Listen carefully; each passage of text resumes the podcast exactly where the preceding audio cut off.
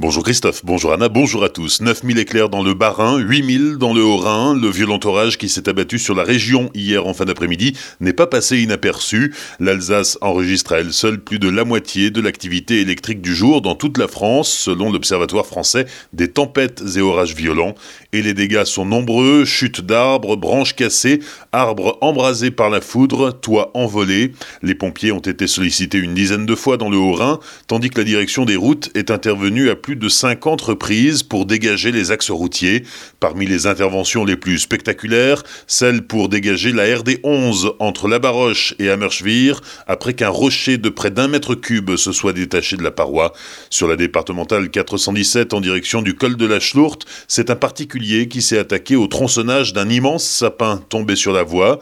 À Winsenheim, le toit d'un cabanon de jardin a été arraché par le vent et s'est retrouvé projeté sur une piste cyclable. Le vignoble alsacien n'a pas été épargné par l'orage. La grêle a touché les vignes dans la région colmarienne. D'autres terrains viticoles ont souffert dans le Bas-Rhin également, comme à Dambach ou Chervillers.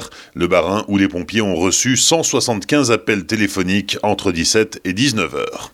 Le corps d'un homme repêché dans le Rhin hier matin aux abords de la centrale hydroélectrique EDF de Markolsheim. Le cadavre a été sorti de l'eau par la brigade fluviale, puis transporté à l'Institut médico-légal de Strasbourg. Les enquêteurs vont s'attacher à déterminer les causes de la mort et l'identité de cet homme, dont on sait déjà qu'il serait d'origine allemande et âgé d'une cinquantaine d'années. Braquage au Cutter mardi soir à Célestat, un suspect a été placé en garde à vue. Il était 19h mardi lorsque l'agresseur s'est introduit dans deux commerces du centre-ville de Célestat.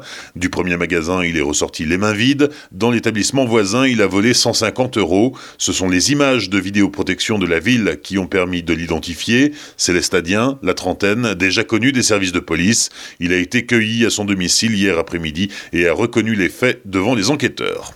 Conduite en état d'ivresse, à 8h30 du matin, un homme d'origine roumaine a été interpellé par les gendarmes de Célestat hier à Markolsheim après un accident sur la départementale 20. Le conducteur avait fait une sortie de route. En plus de l'alcool, l'individu conduisait sans permis ni assurance. Blessé dans l'accident, il a été hospitalisé à Célestat. François Hollande était en Alsace hier, notamment pour dédicacer l'édition augmentée de son livre Les leçons du pouvoir à la librairie Kléber de Strasbourg. Dans l'après-midi, l'ancien président rencontrait des élèves du lycée Jean Monnet qui l'ont notamment interpellé sur sa réforme des régions. Si l'ancien chef de l'État semble toujours convaincu que c'était une bonne décision, il a déclaré à propos du projet de collectivité européenne d'Alsace que, je cite, la fusion des deux départements permet de garder cette sensibilité et cette présence de l'Alsace. Fin de citation. Strasbourg, où le Rassemblement national des Gilets jaunes samedi inquiète les commerçants qui redoutent les casseurs.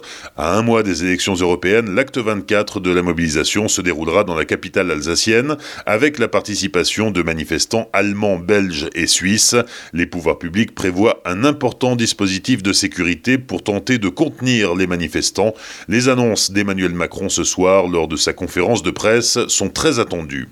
Des faux concours pour gagner ses entrées à Europa Park, les arnaques sont nombreuses sur Internet et elles n'ont qu'un objectif, recueillir vos données personnelles. Europa Park n'est d'ailleurs pas le seul parc d'attractions visé.